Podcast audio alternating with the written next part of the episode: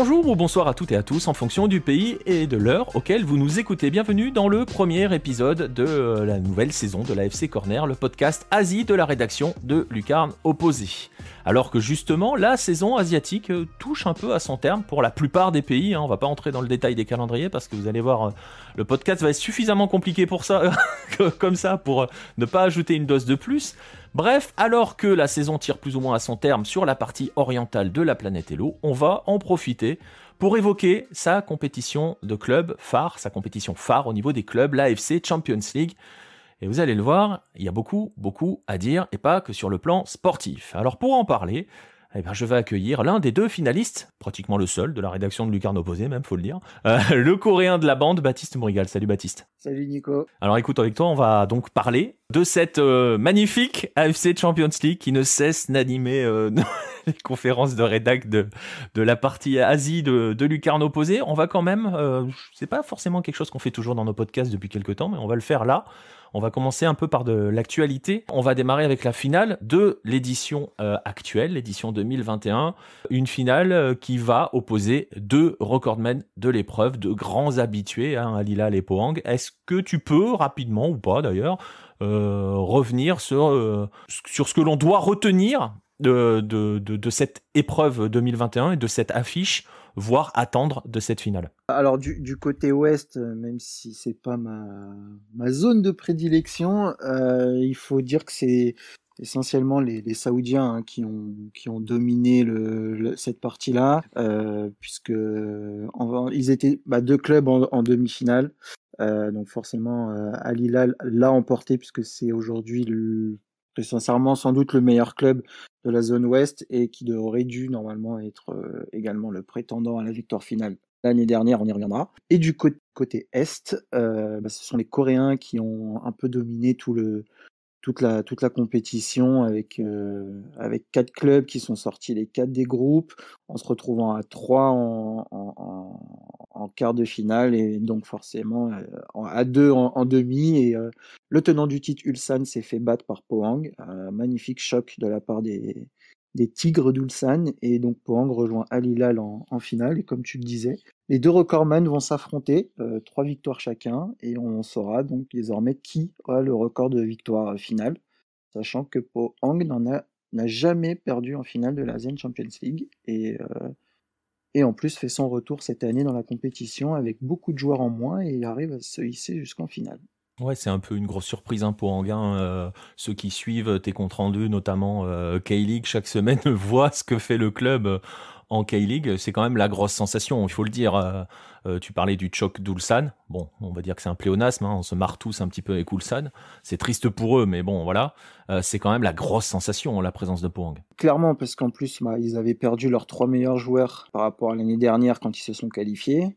donc Ilusenko qui était parti à Jeonbuk, Sang Minkyu qui est parti en milieu de saison lui aussi à Jeonbuk et Palosevic qui est parti à Séoul. Donc cette saison, ils n'imaginaient pas euh, jouer l'Asian Champions League euh, comme compétition principale. Ils ont failli en plus ne pas se qualifier euh, parce qu'ils étaient le troisième meilleur second, on y reviendra, donc ils étaient vraiment, ça s'est joué à différence de but, donc ils ont failli ne même pas se qualifier et sortir des groupes. Alors d'abord ils, ils, éliminent le Cerezo Osaka, ensuite ils explosent Nagoya alors que Nagoya les avait corrigés en phase de groupe et ensuite ils s'imposent au penalty face à, à, face à Ulsan euh, en ayant égalisé à la dernière minute. Donc euh, ouais, c'est vraiment une grosse surprise. Euh, et je pense que Al Hilal va pas vraiment galérer pour l'emporter. On sait jamais, hein. Tu l'as dit, attention, c'est une surprise. Mais c'est vrai que normalement, sur le papier, Al Hilal, tu l'as dit, qui aurait clairement dû déjà euh, probablement la gagner l'année dernière si on, les avait laissés, tu l'as dit, on va y revenir, devrait être largement favori. Et c'est vrai que tu l'as dit aussi, les Saoudiens, les Saoudiens l'année dernière se sont un petit peu éliminés entre eux jusqu'à ce que Al Hilal se fasse un peu arnaquer. Et euh, voilà, on va y revenir justement, puisqu'on va en profiter pour évoquer ce serpent de mer qui est l'ACL, hein, euh, Asian Champions League. On va souvent dire ACL hein, si vous n'êtes pas habitué. qui a un format comment dirais-je, plutôt particulier ces deux dernières saisons. On va aller dire euh, que c'est les saisons euh, Covid-19. Format, donc, euh, je disais, Baptiste, plutôt particulier, bah, justement, notamment l'année dernière. Oui, Covid oblige, bah, ils ont été obligés de s'adapter. En temps normal, on fait jouer l'Est contre, enfin, l'Est d'un côté, l'Ouest de l'autre, et puis au final, en le, le meilleur de l'Est affronte le meilleur de l'Ouest. Et l'année dernière, alors c'était des matchs aller-retour, chacun dans les pays des autres, etc. L'année dernière, on a eu, comme tout le monde le sait, cette période Covid qui a, qui a obligé certains pays à fermer les frontières, qui fait que l'Asian Champions League n'a pas été annulée. Euh, il y avait eu quelques matchs de jouer euh, déjà en février, euh, au moment où on se disait bon, c'est pas grand chose, on, risque de s'en sortir. Donc je pense là surtout à, à John Book qui dans son groupe avait déjà joué deux matchs avant, avant que ça s'arrête. Séoul en avait joué un. Enfin voilà, il y avait déjà quelques matchs joués. Et à la fin, ils se sont réunis tout au long de la saison et puis ils ont dit bah comme on n'a pas pu se dérouler, on va tout faire dans un, dans un même pays. Donc ils sont allés au Qatar. Et tous les trois jours, on va avoir tous les matchs de groupe. Alors, si à l'ouest, ça s'est fait entre, si je me trompe pas, entre le début de la nouvelle saison, la fin de la, enfin, c'était vraiment dans une période un peu plus, un peu plus simple pour eux en termes de physiquement. pour l'est, ça s'est fait en fin de saison. donc les mecs sont arrivés complètement cramés d'avoir joué toute leur saison qui s'est quand même déroulée. On leur a dit, bah voilà, pendant un mois, vous allez jouer tous les trois jours sur un terrain qui va être identique, c'est-à-dire que tous les matchs vont jouer au même endroit, donc le terrain va être une catastrophe sans nom, mais c'est pas grave, vous y allez. Donc ils ont joué tous les trois jours, avec des équipes qui en plus avaient euh, une épée au-dessus, une épée de Damoclès au-dessus de la tête, c'est un cas de Covid, vous êtes éliminé, qui est arrivé à Lilal.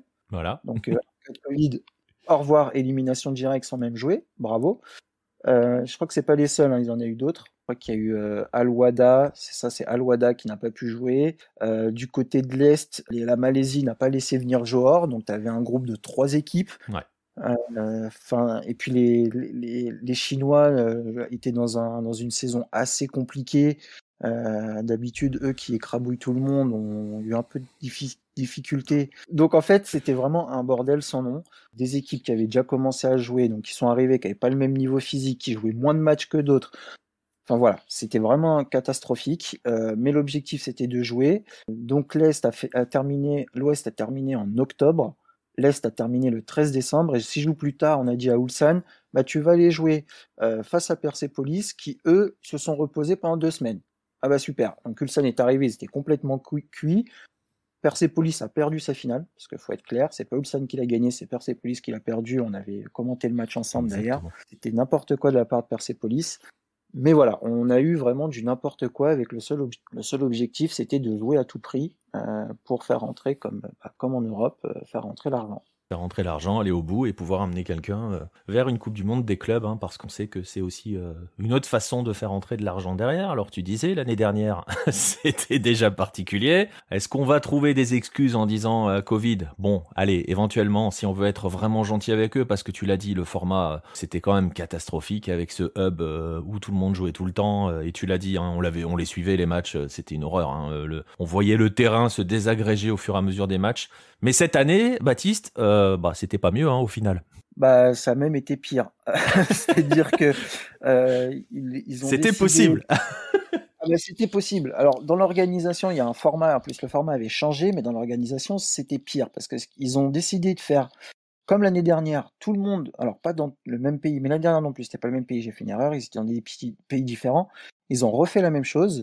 Cette fois-ci, ils leur ont mis un mois en pleine compétition.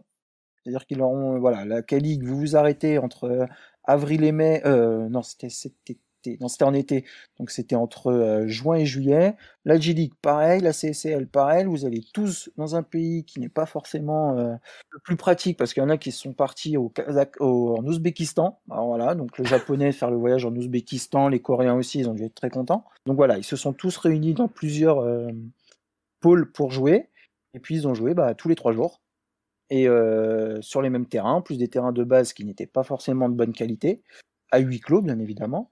Et, les, et certaines équipes en fait n'ont même pas ont décidé de pas vraiment de jouer ou ne sont pas venus. Les Australiens ont tout de suite dit nous on joue pas. Donc, ah, ils ont, ils ont utilisé le prétexte restrictions sanitaires, euh, euh, difficultés logistiques avec les restrictions sanitaires, mais on a clairement très vite compris que les Australiens n'avaient juste vraiment pas envie d'aller s'embêter là-bas à ce moment de l'année. C'est ça. Donc euh, voilà, les Australiens sont pas venus. Les Chinois ont envoyé que des U20. Donc euh, pour l'équité sportive, c'était top. Euh, on s'est retrouvé avec des scores chelous quand même. Hein. Ah bah quand ils ont pris 7-0, enfin Benjin Gohan qui prend 7-0 par Kawasaki frontal, qui en prend 5 par Daegu, enfin voilà, qui se fait battre par des équipes, par une équipe des Philippines. Enfin, c'était, enfin, les, je crois qu'ils ont pas gagné un seul match, les, les Chinois cette saison. Donc ils l'ont ils l'ont ils l'ont voulu, hein, ils ont ils ont pas envoyé leur leur club, c'est voilà leurs meilleurs joueurs. Ensuite, on a eu des groupes qui étaient pas du tout équilibrés. C'est-à-dire que Ulsan s'est retrouvé dans un groupe. Euh, je vais vous dire la composition du groupe. Hein. Il y avait un Thaïlandais avec Patum, un Vietnamien avec Vietel et des Philippins avec Kaya. Donc autant vous dire que Ulsan n'a pas eu vraiment euh, d'adversité euh, par rapport aux autres. Et en plus, changement de format parce qu'il faut soi-disant ouvrir aux petites équipes, mais donc on a ouvert, on a créé un autre groupe, donc un groupe dans chaque euh, confed, et on ne qualifiait que les meilleurs deuxièmes. Heureusement, cette année, celui qui était dans le groupe de Ulsan a réussi à se qualifier meilleur deuxième, mais en temps normal, euh, ça aide absolument pas les petits pays euh, qui gagnent des places pour rentrer dans la compétition à finir dans les, à se qualifier. Ça élimine encore plus des gros clubs. Donc c'est complètement absurde euh, d'avoir fait ça. Et ce qui fait qu'après, on se retrouve avec des, euh, des ce qu'ils appellent eux les huitièmes de finale, parce que faut faire attention, c'est huitièmes de finale. Euh, ben, on se retrouvait déjà avec une grosse affiche entre le champion Ulsan, donc le tenant du titre, face au champion japonais Kawasaki Frontal, qui avaient fini tous les deux premiers de leur groupe. C'était complètement absurde. Il n'y a aucun intérêt à faire ça. Mais voilà, la, l'ACL a décidé de le faire. Ça s'est fait aussi exact, à l'Ouest. Euh, donc, euh, comment cramer la moitié des joueurs euh, Bah voilà, on a la réponse. On les fait jouer pendant trois jours sur un terrain qui est catastrophique. Et en plus, ils reviennent dans leur pays, ils ont chopé le Covid. Oui, parce qu'il y a eu ça, il y a eu ça en plus pour certains. Et, et tu le disais, hein, avec cette, il faut le dire aussi, il faut le préciser, cette hypocrisie qui est cette soi-disant euh, notion d'ouverture aux petits. Bah c'est ça. Euh, ils ont décidé donc d'inclure, donc de, rajouter huit équipes, quatre à l'ouest, quatre à l'est, pour soi-disant permettre aux petites nations, on va dire bah, les Philippins, les Vietnamiens, euh, les, les Thaïlandais, etc., d'avoir plus de représentants. Il y avait même un Indonésien cette année. Alors il a pris quand même 27 buts en, six matchs. On est pas mal. Et l'objectif. Mais il en, a mis un. il en a mis un. il en a mis un. Il en a mis. Alors je sais plus contre qui, mais il en a mis un, exact. Contre Gamba, je crois. Ah bah voilà, donc c'est les Japonais. Et je crois que c'était le premier but d'un club indonésien en, Ligue des Champions asiatiques. Et donc l'objectif c'était de se dire on les fait venir, donc euh, bah, il faut revoir la formule parce que forcément si on qualifie tous les tous les deuxièmes, bah on va plus pouvoir faire euh, des éliminations, euh, une phase à élimination cohérente. Bah donc ce qu'on fait, bah on va pas qualifier tous les deuxièmes. Donc on prend que les trois meilleurs et puis on leur dit voilà vous vous êtes qualifiés. Donc c'est complètement absurde parce que ces petits pays n'iront jamais finir deuxième. Ils l'ont fait pour Patou, mais c'est voilà cause exceptionnelle parce qu'il n'y avait pas de pas d'Australiens. Euh, je pense que si les Australiens étaient là, Patou n'aurait peut-être pas forcément fini deuxième ou aurait mis moins de points que euh, ce qu'ils ont pu mettre. Euh, donc en fait, ça juste appauvri la, la CL plutôt que de l'avoir ouvert véritablement, et ça on y reviendra après, en créant une véritable compétition à l'est et une véritable compétition à l'ouest. Ouais, et c'est surtout, il faut ajouter, tu l'as dit, dans la façon dont la, compétition était organisée, jouer tous les trois jours a forcément un impact. On était sur des hubs pour chaque groupe, euh, ça jouait tout le temps, tous les trois jours. On a fait les six matchs en rien de temps. Forcément, vous calculez assez vite euh, la, la, durée, l'écart qu'il peut y avoir entre le premier et le dernier match si vous jouez tous les trois jours les six matchs. Euh, ça favorise surtout les gros qui ont l'effectif, qui peuvent faire de la rotation. Les petites équipes ne peuvent pas. Donc ça n'a absolument aucun intérêt pour elles dans un format tel qu'il est avec des hubs, euh, avec des allers-retours tous les trois jours. C'est pas possible sur des terrains neutres. Si tu veux faire progresser les petits dans une formule comme celle-là, il faut qu'ils puissent jouer chez eux et qu'ils puissent intégrer ça dans un calendrier un petit peu plus cohérent. Sinon, euh, forcément, ils vont se faire démonter et ils n'apprendront rien concrètement. Bah exactement. Moi, j'aimerais bien savoir ce qu'a appris. Alors les U20 euh, chinois qui sont venus. J'ai envie de savoir ce qu'ils ont appris, euh, ce qu'a pu apprendre euh, les clubs philippins, ce qu'a pu apprendre le club indonésien. Enfin, à part venir et se prendre 9 buts. c'est ça. Voilà. Et puis, ça a même pas, ça a aussi aucun intérêt pour les grosses équipes, entre guillemets, qui bah, sont obligées de jouer des matchs. Enfin, enfin, voilà, en plus il n'y a pas de public, le terrain est pourri, la météo n'était pas forcément exceptionnelle, notamment en Thaïlande, euh, puisqu'on a quand même eu un match arrêté pendant pendant plus d'une demi-heure, je crois, avec Ulsan, euh, à cause de la pluie. Euh, enfin voilà, enfin, ça avait aucun intérêt et pourtant c'est parti pour durer parce que l'année prochaine on refait le, même cinéma. Ouais, avec peut-être, je sais pas, on aura des hubs, c'est pas encore défini ça l'année prochaine? Euh, Non, c'est pas encore défini, sachant que je sais même pas s'ils ont déjà défini la date de la finale. Oui, c'est ce que j'allais te dire. On a la date, il me semble, 22 novembre, je crois, c'est un mardi, il me semble. 23 novembre. 23, novembre, je crois qu'on n'a pas l'heure encore. Donc, au, moment où, au, moment où, on enregistre, on n'a pas l'heure. Donc ça risque de... toute façon, ça jouera euh, en Arabie Saoudite. Ouais. Euh, ça c'est. Donc je pense que ça sera aux alentours de. S'ils sont cohérents, ils la mettent dans l'après-midi pour que les Coréens puissent la suivre. Mais comme ils sont pas cohérents, ils vont nous la mettre vers 19h. C'est fort possible. C'est fort Mais possible. voilà. L'année prochaine, on aura le même le même cinéma et en plus euh, on devrait avoir le retour des Australiens, à moins qu'ils soient sanctionnés, euh, parce qu'il me semble que c'était une rumeur qu'ils soient sanctionnés pour ne pas avoir, euh, pour ne pas s'être présentés et d'avoir euh, déclaré forfait euh, avant même le début de la compétition. Exactement, il y a une rumeur comme quoi hein, il y aurait moins d'Australiens euh, présents en Ligue des Champions. On va attendre que tout soit officiel, on le voit parce qu'avec eux, il faut vraiment attendre le dernier moment. Et j'ai même envie d'aller plus loin, il faut vraiment attendre que la compétition commence pour être sûr de comment les choses vont fonctionner parce que parfois ça change aussi d'un côté à l'autre. Hein. On, on, sourit parfois. Euh, euh, parce que c'est le cas aussi en Amérique du Nord avec des changements de format tout le temps. Et justement, c'est la question sur laquelle on va aller. Euh, on est dans le cas d'une compétition qui change tout le temps son format, qui change ses façons d'organiser. On regardait euh, avant le début euh, du podcast, et tu vas probablement en parler, hein, les changements de format sur euh, ces 15 dernières années, on n'a que de ça, euh, que ça soit dans le déroulé, que ça soit dans l'organisation de la finale. Là, on a forcément le côté Covid qui s'ajoute à cela, mais c'est très très proche de ce qui se passe en Amérique du Nord. Pourquoi, avec des changements de compétition, la compétition change tout le temps dans son mode d'organisation. Bah, la question, elle est la première question qui arrive, et Baptiste, elle est assez simple, c'est pourquoi est-ce qu'on change autant de formats dans cette zone? La première réponse, ça va être euh, l'argent, forcément. Euh, ah ouais. Parce que c'est surprenant. Hein, on, Étonnant. On y, on y... euh, bah, c'est un peu euh, voilà comme on cherche à le faire en UE, à l'UEFA, c'est qu'il faut concerner le plus d'équipes possible. Alors il y a 15 ans, euh, il y avait que quatre groupes entre Est et Ouest, il y avait que quatre groupes, donc euh, voilà, vous faites le calcul, il y avait que 16 équipes. Aujourd'hui, on en est à, euh, je sais même pas combien il y a de groupes maintenant qu'ils ont changé.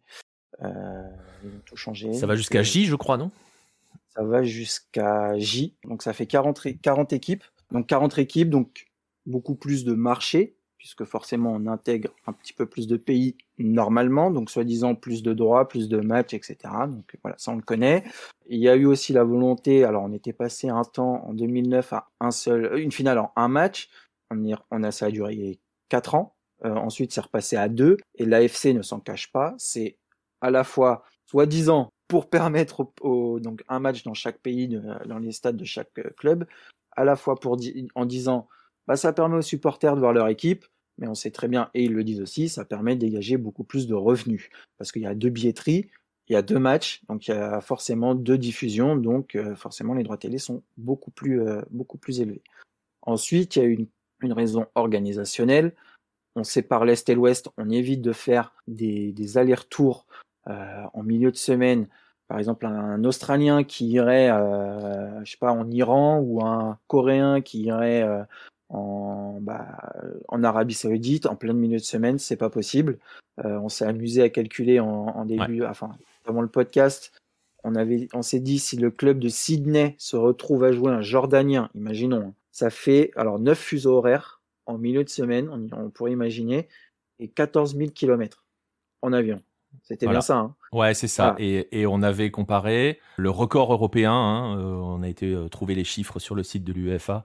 Le record en distance pour un Européen, c'est le Kairat Almaty quand il a joué le Sporting. Euh, C'était 6900 km. Donc voilà, vous voyez, on est déjà au double de distance si un Australien doit aller jouer, doit aller jouer à Amman en Jordanie.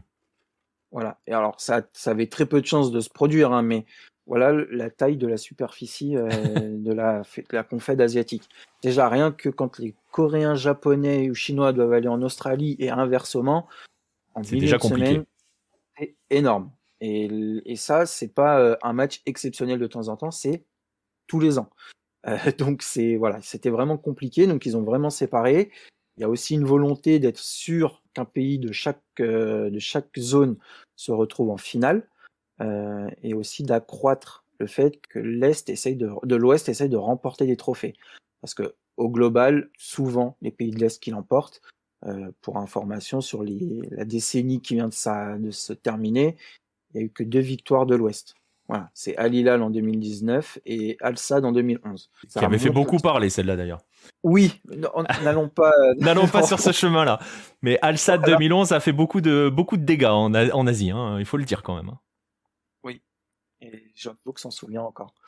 Euh, euh, et donc et voilà. Suwon aussi au, au, tour d'avant. C'est Suwon aussi hein, qui se fait éliminer en ayant gagné les deux matchs. Oui, et à chaque fois que ça reparle de l'Asian Champions League, Suwon euh, avance souvent le match de, de Al Sadd pour s'être fait euh, voilà, un peu euh, arnaqué, faut le dire. Arnaqué. Et donc voilà, c'était aussi une volonté d'être sûr d'avoir forcément un représentant des deux pays, euh, des deux zones pardon, en, en, finale. Et, et donc la rumeur disait c'était surtout pour privilégier l'Ouest parce que l'Ouest est un peu en retard en termes sportivement, pas économiquement parce qu'économiquement ils sont bien au-delà de certains et même beaucoup de pays euh, de l'Asie de l'Est. Euh, mais voilà, c'était ces, ces, deux façons de faire. Donc à partir de 2000, euh, c'est à partir de 2014, c'est ça, c'est 2014 où ils ont séparé en deux.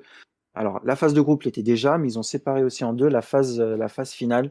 Donc euh, les matchs aller-retour pour éviter aussi ces déplacements. Bien se cantonner à ouest-est et le vainqueur de chaque de chaque zone s'affronte en finale sur une formule très, euh, très nord-américaine hein, finalement. Hein. C'est un peu la NBA avec les deux conférences qui s'affrontent. Euh, tu le disais euh, sur, sur la notion d'intégrer de plus en plus de clubs, sur les possibilités de passerelles. Je pense que certains, certains de, nos auditeurs qui sont habitués aux formules européennes, avec la Champions League, avec l'Europa League, il faut quand même qu'on précise, Baptiste, qu'il existe une deuxième compétition de clubs en Asie, la FC Cup, mais qu'il n'y a quasiment, enfin ils essayent de temps en temps on, va, dire ils essayent, mais il y en a pas, euh, de passerelle entre ces deux compétitions. Ce sont vraiment deux compétitions euh, bien à part qui ne concernent pas forcément les mêmes pays qui même ne concernent pas les mêmes pays.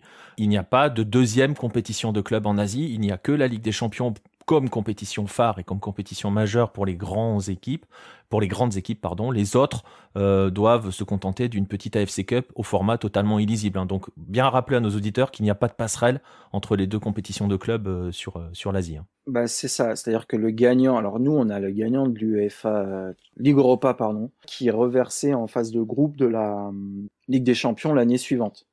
là, ça n'existe pas. Alors, ça a été mis en place, pardon, cette année, en 2021. Euh, c'est-à-dire que le vainqueur de cette année ira pas en, phase de groupe, mais dans les playoffs de la FC Champions League. Donc encore loin du modèle européen, mais euh, effectivement c'est assez illisible, c'est-à-dire qu'on ne comprend pas vraiment qui peut participer, euh, sur quels critères, sachant que les pays comme l'Australie, le Japon, la Corée et la Chine n'y pourront jamais y participer. Ils sont même pas inscrits dans les pays pouvant participer à cette compétition-là, alors que des pays qui participent peuvent aussi aller en Asian Champions League, comme on l'a vu avec le Vietnam, avec euh, Hong Kong qui avait un représentant en Asian Champions League cette saison et qui en a en FC Cup. Euh, en plus, l'organisation est très particulière. On a des, des clubs d'un même pays qui sont dans, la, dans le même groupe. Euh, voilà, on, on, comprend rien. Euh, on ne sait pas vraiment comment ça doit s'organiser, comment ça se déroule.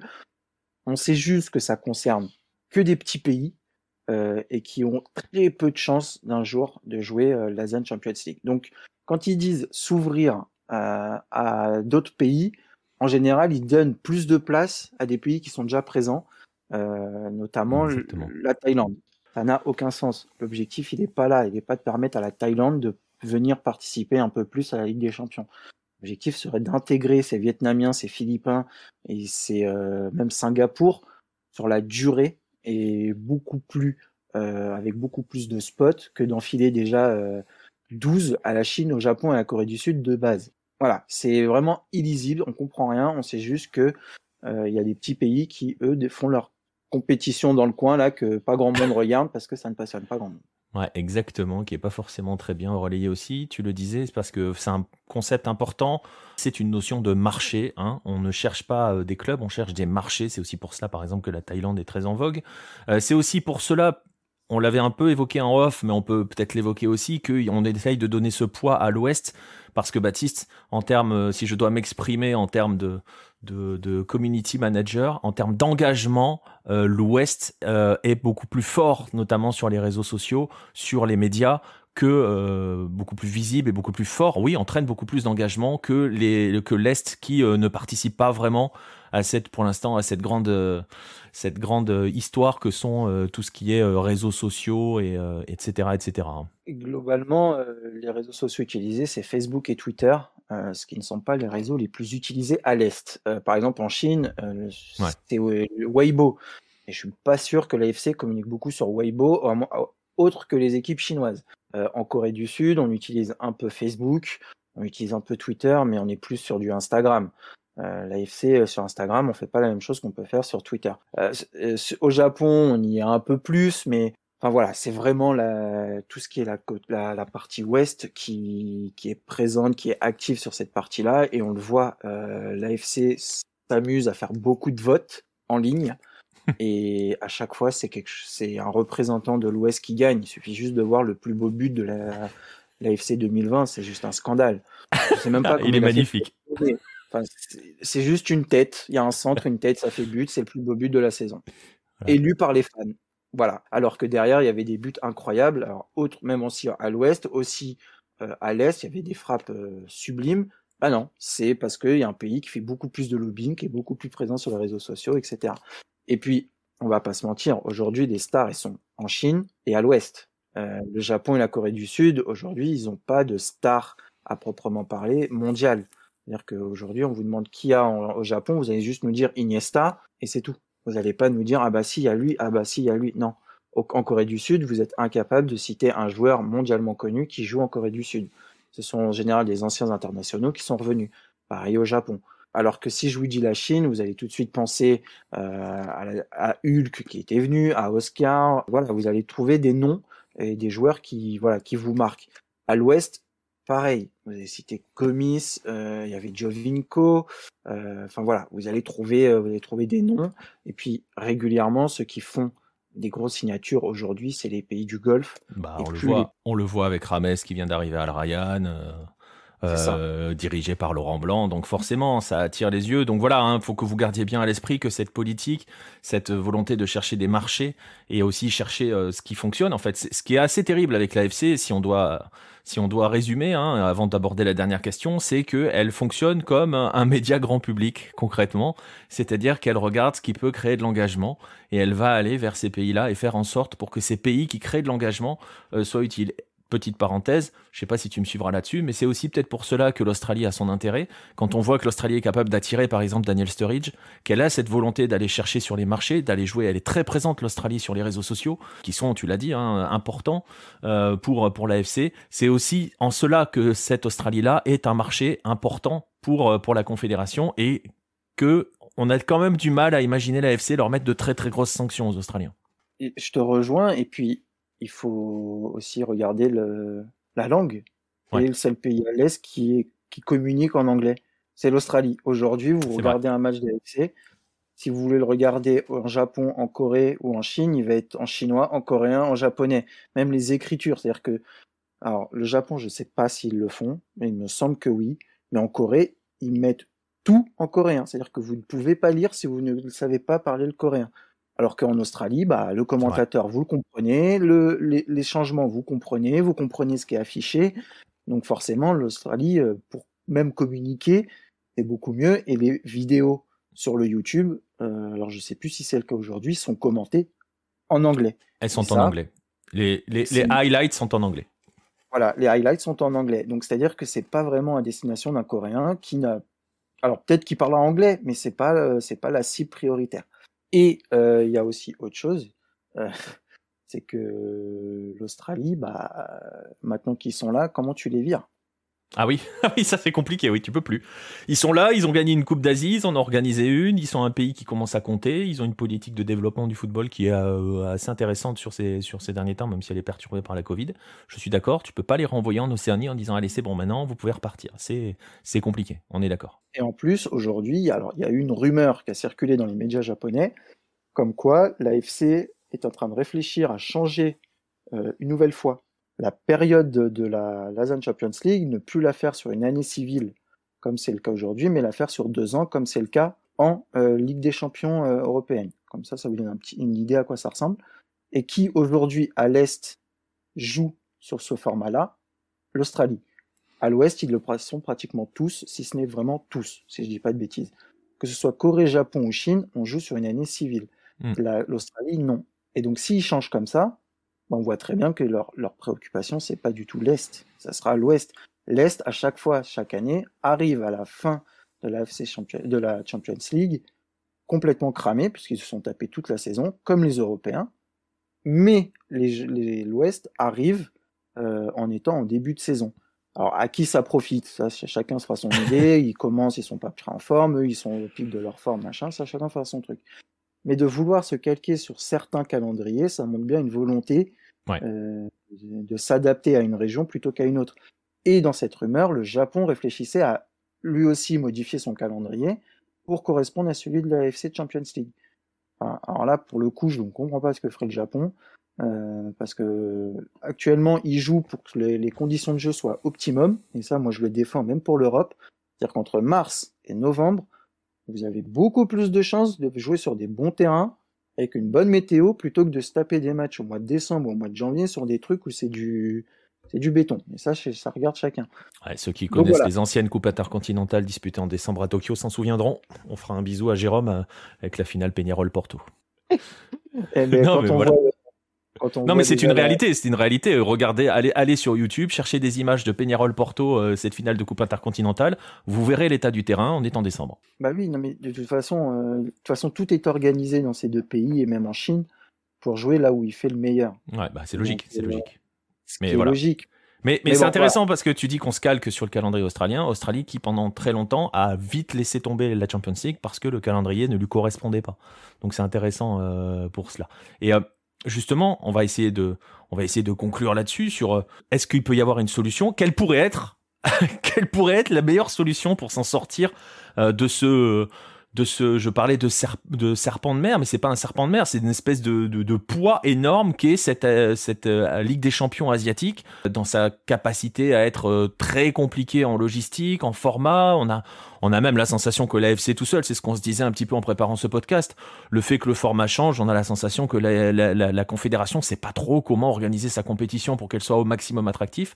Quelle peut être pour toi la meilleure solution pour s'en sortir? Bah, ça va pas être une surprise, c'est vraiment de couper cette confédération en deux. Euh, parce qu'aujourd'hui, en termes de distance et géographiquement, c'est la plus grande. Il n'y a pas a pas d'équivalent, on l'a dit tout à l'heure. Alors c'est peut-être pas la plus grande en termes de membres, mais c'est la plus grande géographiquement.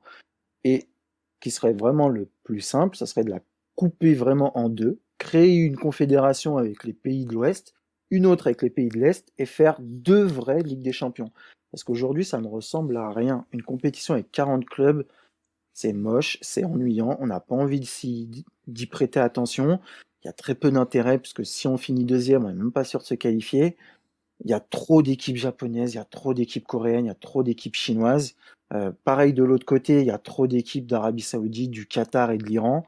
En fait, ça joue en six, en six, en six pays, c'est pas intéressant. Globalement, c'est pas intéressant. Alors que si on coupe, on permet à des clubs à des pays d'avoir déjà forcément plus de représentants, puisqu'on crée deux vraies compétitions. On dilue un peu plus ces japonais, coréens, chinois, qataris, euh, saoudiens, euh, iraniens, ce qui fait qu'on n'a pas tout le temps les mêmes matchs, qu'on voit pas tout le temps la même chose. Euh, ça porterait beaucoup plus d'intérêt. Et puis ça éviterait aux joueurs de se taper des, des allers-retours en avion qui sont, notamment lors de la finale, insupportables. Et pour les équipes nationales, euh, qui n'ont aucun sens. Euh, quand on voit que la Corée du Sud a pratiqué tous ses matchs à l'Ouest, bah, en milieu de semaine, de se taper un aller-retour pour aller jouer à Téhéran, c'est vachement intéressant et c'est vachement bien pour l'organisme. Donc, il faudrait bien la couper en deux, créer deux confédérations. Ensuite, on s'adapte. La FIFA est capable de s'adapter. Aujourd'hui, il y a cinq places. il y aura prochainement cinq places qualificatives. Tu, deux tu fais deux, deux et un barrage un barrage ou même tu dis à l'Australie tu retournes en OFC et c'est pas possible. C'est impossible. Mais l'objectif, ça serait aussi de faire ça, c'est de réduire géographiquement cette zone. Ouais. Parce que c'est beaucoup trop gros. En fait, le problème, c'est que c'est trop gros et que ça veut satisfaire deux marchés qui sont différents. En Europe, on a un marché, c'est le marché européen. On est en, en il y a un marché, le continent sud-américain. Pareil pour les autres confèdes.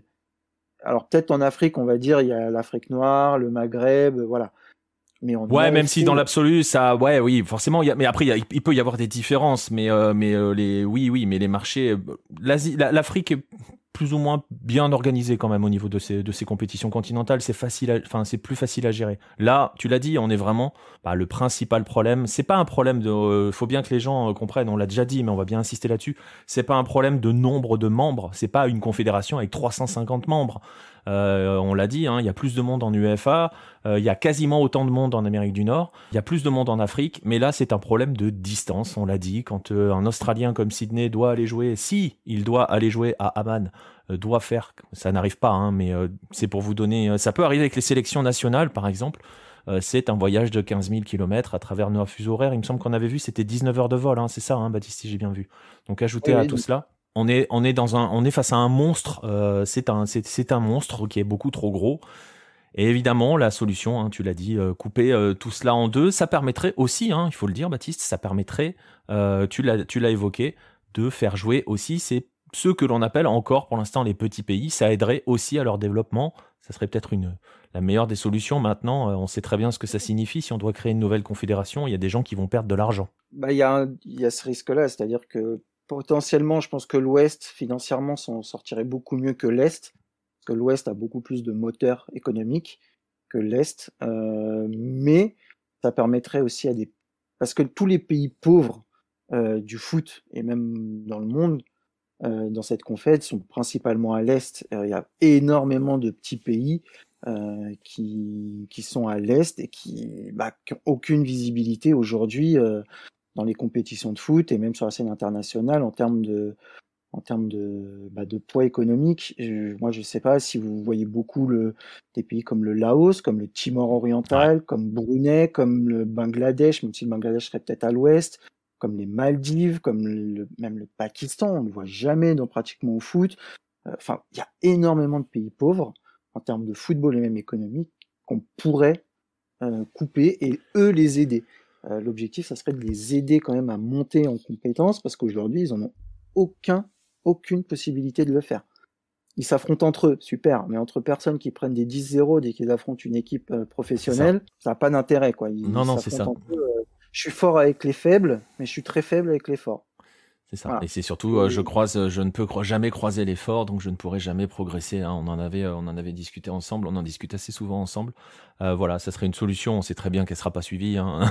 on n'a pas, ou alors on est de sacrés influenceurs. Et là, dans ces cas-là, on a changé de dimension. Hein. on ne sait jamais, mais, mais je crois pas.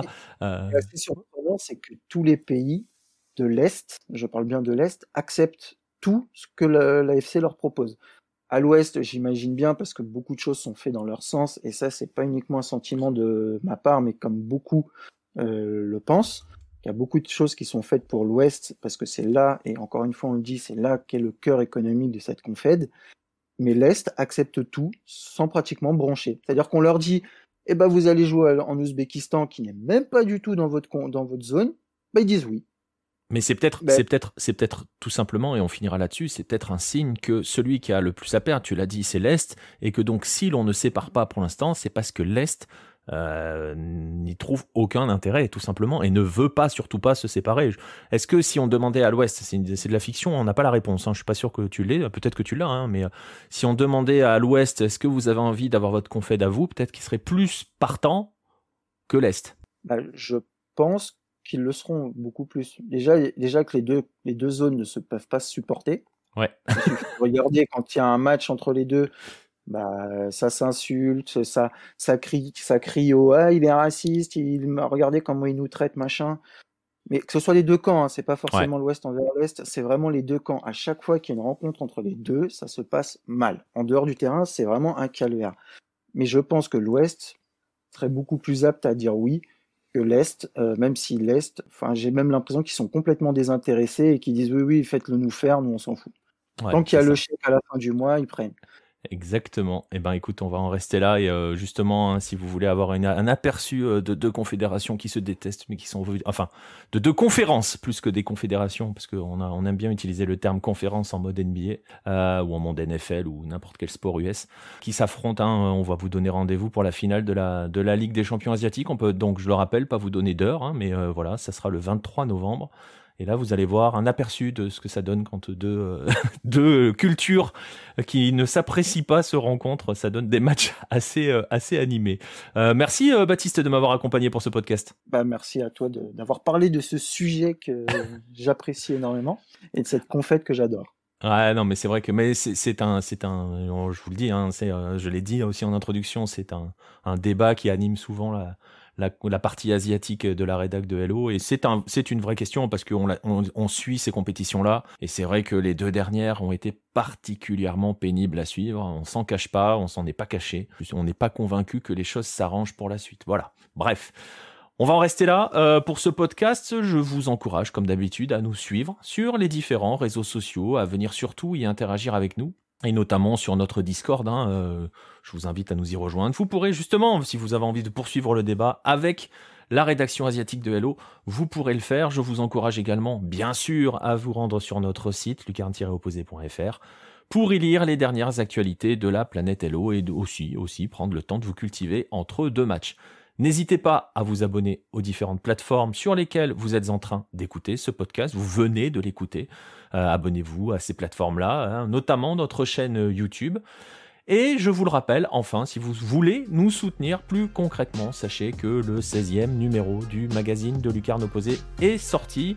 C'est tout chaud, il est sorti un peu en retard, mais il est sorti quand même, avec notamment un dossier qui s'intéresse à la question de la nationalité, de la double nationalité, et vous verrez qu'il y a une belle place qui est laissée justement à l'Asie. Sachez aussi, et enfin, que nous avons une librairie qui vous permettra de découvrir les ouvrages de notre propre maison d'édition. Oui, oui, notre maison d'édition, rien qu'à nous. Deux ouvrages sont sortis pour l'instant, la biographie de Garincha et la version française des 11 Caminos al Gol, les 11 chemins vers le but, le livre référence pour mieux comprendre Marcelo Bielsa. Le prochain ouvrage ne saurait tarder, on vous en reparlera très bientôt. Tous les liens, vous les trouverez, comme d'habitude, dans la description de ce podcast ou de cette vidéo si vous êtes en train de nous regarder sur YouTube. Voilà, je vous laisse là-dessus. Passez une bonne fin de journée et à bientôt les amis.